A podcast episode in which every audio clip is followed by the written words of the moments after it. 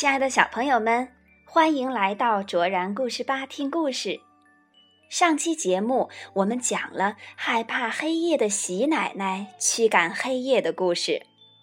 假如黑夜真的被赶走了，全都是白天了，我们的生活会发生什么样的变化呢？今天我们接着来讲关于黑夜的故事。故事的名字叫《吃黑夜的大象》。作者白冰。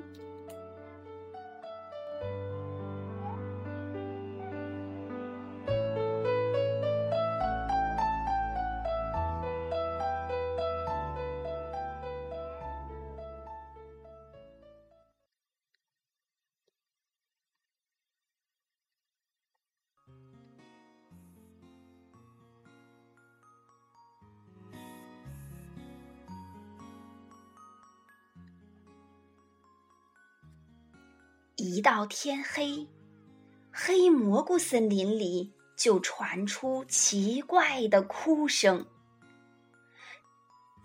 小猴淘淘会拉着猴妈妈的手哭：“哼哼，太黑了，好怕，好怕呀！”小刺猬喳喳不许刺猬妈妈离开一步，它缩成了一个圆球。在那里大声哭，好黑呀，好黑呀！我怕，我怕。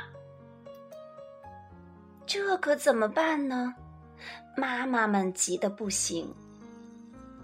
这时，森林里来了一位名字叫阿乌的大象，它很怪，不吃香蕉，也不吃树叶，只吃黑夜。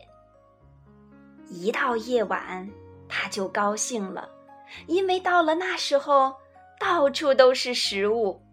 他张开大嘴，啊呜一口，啊呜一口，吃呀吃呀，吃的可香了。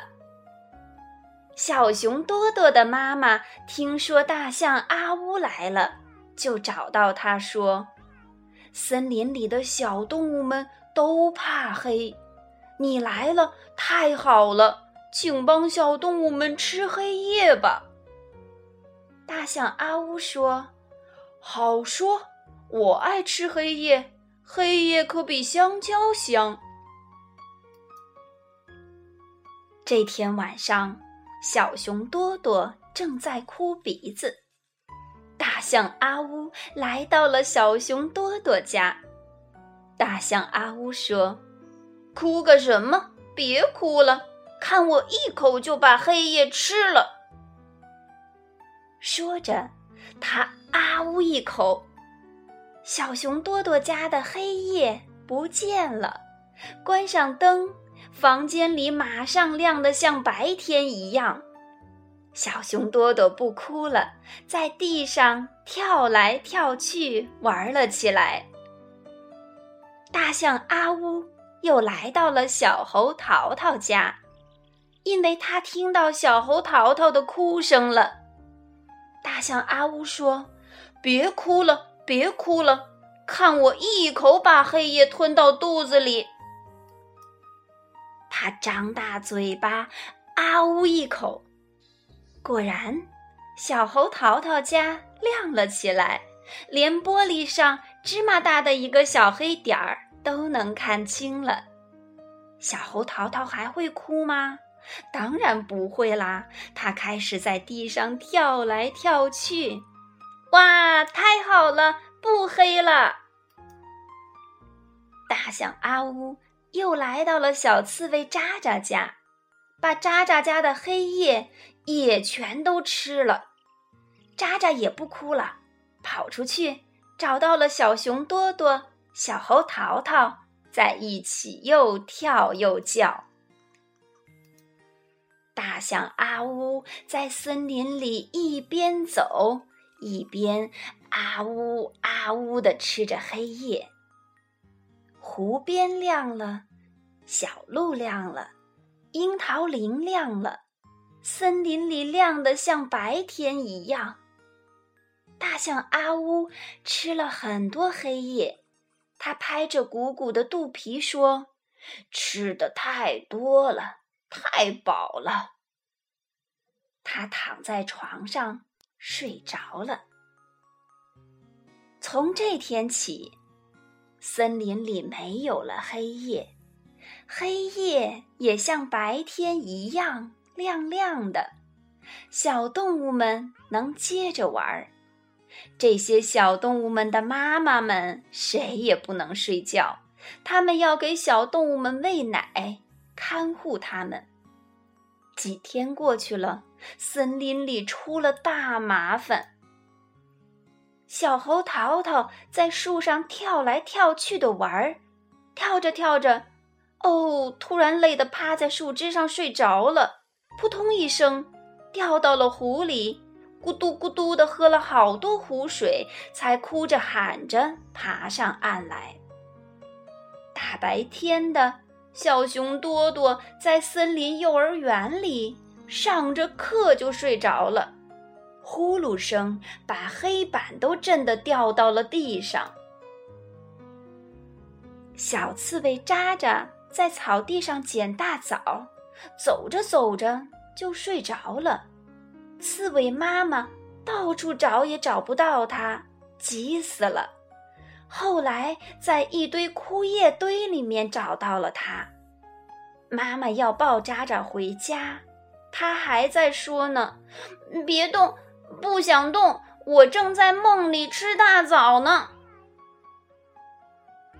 夜晚没法睡觉，小动物们的妈妈一到白天就打哈欠。他们一见面，不是说你好，而是说“阿切，阿切”。树木花草也睡不好，都打哈欠。这座森林变成了讨厌的哈欠大森林。这样下去可怎么行呢？小熊多多的妈妈找到了正在睡觉的大象阿乌，使劲儿把它推醒，说：“请你把黑夜吐出来吧，不然这座森林就变成哈欠大森林了。”大象阿乌摸摸肚皮说：“那好吧。”只不过我没想到，你们还是离不了黑夜呀。这天夜晚，大象阿乌来到了小熊多多家，他啊呜一声，把黑夜吐了出来。小熊多多家的夜晚变黑了，熊妈妈和小熊多多安静的睡着了。大象阿乌又来到了小猴淘淘家，啊呜一声，把黑夜吐了出来。小猴淘淘和猴妈妈也睡着了。大象阿乌又去了小刺猬渣渣家。后来，大象阿乌又去了湖边，小鹿。樱桃林，他把肚子里的黑夜全吐了出来。夜晚的大森林又黑了，小动物们和花草树木又可以睡觉了。大象阿乌的肚子空了，它很饿，不得不离开了这座森林，到矿井里。山洞里去吃黑夜了，他在那里受到了欢迎。在黑蘑菇森林里，白天听不到哈欠声了，因为在黑黑的夜里，小动物们能睡个好觉了。